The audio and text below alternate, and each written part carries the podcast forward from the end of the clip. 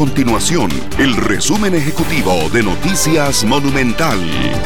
Hola, mi nombre es Alejandro Meléndez y estas son las informaciones más importantes del día en Noticias Monumental.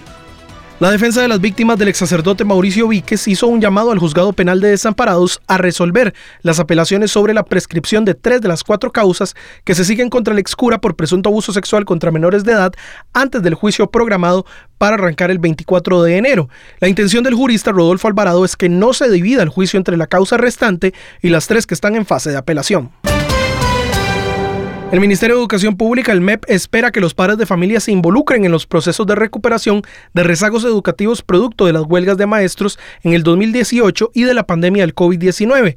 La cartera presentó su plan para nivelar los conocimientos en los estudiantes de primaria y secundaria, el cual pretende alcanzar el objetivo de recuperación hasta el 2025.